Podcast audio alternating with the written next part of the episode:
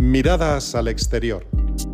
Bienvenidos al podcast Miradas al exterior, una ventana de actualidad internacional con especial atención a la actividad diplomática española que elabora el Ministerio de Asuntos Exteriores, Unión Europea y Cooperación.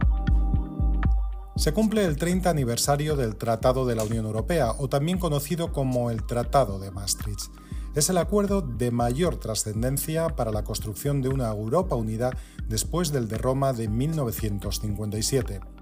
El Tratado de Maastricht se firmó y entró en vigor en 1992. Bélgica, Alemania, España, Italia, Países Bajos, Grecia, Irlanda, Francia, Dinamarca, Luxemburgo, Portugal y Reino Unido fueron los 12 países firmantes. El acuerdo tuvo lugar en el contexto del final de la Guerra Fría y la reunificación de Alemania, con el telón de fondo del proceso de globalización que entonces despegaba.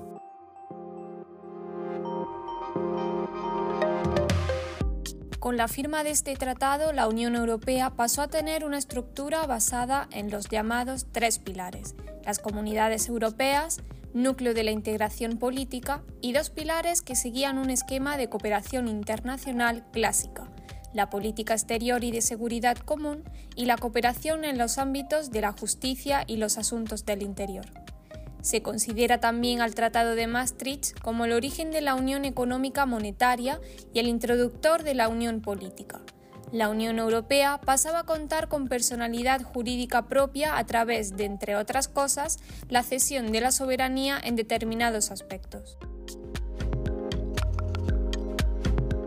El Tratado de Maastricht introdujo la noción de ciudadanía europea, reafirmando el derecho de los ciudadanos de la Unión a circular y residir libremente en el territorio de los Estados miembros.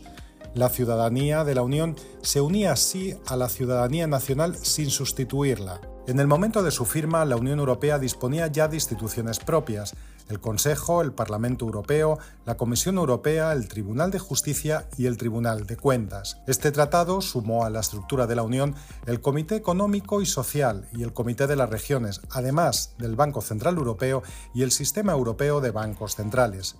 El Tratado de Maastricht dio también origen a la Europol, organización policial con capacidad para la búsqueda y captura de delincuentes dentro de todo el territorio de la Unión Europea y a la Corte Suprema de la Unión Europea, a la que está encomendado el Poder Judicial de la Unión Europea.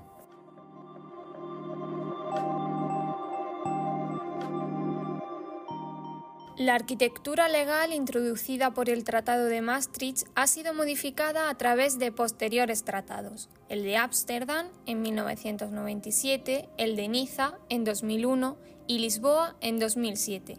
Con estos nuevos acuerdos, la Unión Europea ha ido adquiriendo su actual configuración como actor político supranacional. Hoy, la Unión Europea es una estructura conformada por 27 países miembros, con un mercado único, una regulación común y cuatro grandes libertades, de movimiento, de bienes y servicios, de capitales y de personas. Sin embargo, está dividida en subgrupos, la zona euro, la zona económica europea, la zona europea de libre comercio, la unión aduanera y la zona Schengen. En el aspecto social destaca la libre circulación de personas, el pluralismo, la diversidad y las políticas de bienestar robustas y comunes entre los países miembros y la acogida de refugiados. Después de Estados Unidos, la Unión Europea es probablemente el segundo destino más importante, atractivo y demandado del mundo, por su seguridad, prestaciones y calidad de vida.